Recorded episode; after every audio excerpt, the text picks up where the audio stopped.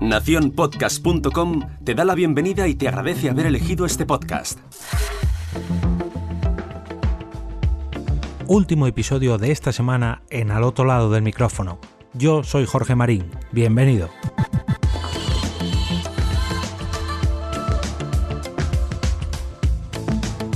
Hace unos cuantos meses os hablaba del certamen escolar de podcast en galego José Mosquera Pérez, un premio al podcasting escolar gallego que motivaba la creación de podcasts entre los colegios que enseñaban la lengua galega.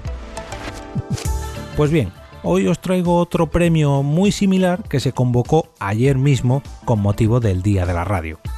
La Consejería de Educación, Universidad e Formación Profesional lanzó ayer mismo la segunda edición del concurso de podcast radio Nabiblio, que este año estará dedicado a la figura del escritor y filólogo Ricardo Carvalho Calero, protagonista del Día das Letras Galegas en colaboración con la Corporación Radio e Televisión de Galicia.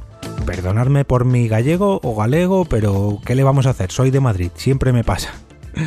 Este premio está dedicado a centros que formen parte del programa Radio Nabiblio o que trabajen con este medio como herramienta pedagógica.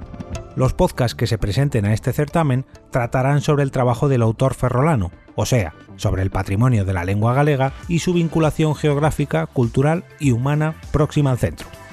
De esta manera, se pretende estimular la lectura de poesía, literatura o teatro en dicho idioma.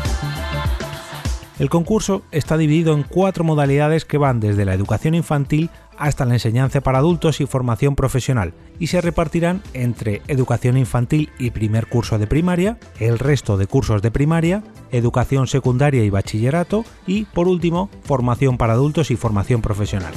Se aceptarán tres trabajos por cada centro educativo y se seleccionarán un total de dos podcasts por categoría. El ganador de cada una de ellas recibirá una dotación de 1.000 euros que serán dedicados a mejorar sus estudios de podcast o radio o las herramientas que usen para desarrollar dicha actividad.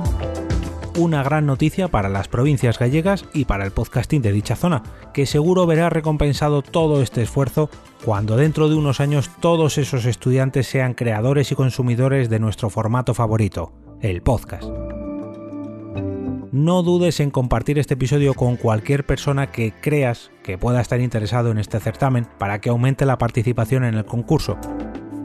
Me despido, no sin antes desearos un gran fin de semana lleno de podcasts que os motiven para recomendarlos en el próximo lunes, que como siempre será un nuevo lunes podcastero. Ahora sí, me marcho y regreso a ese sitio donde estáis vosotros ahora mismo, al otro lado del micrófono.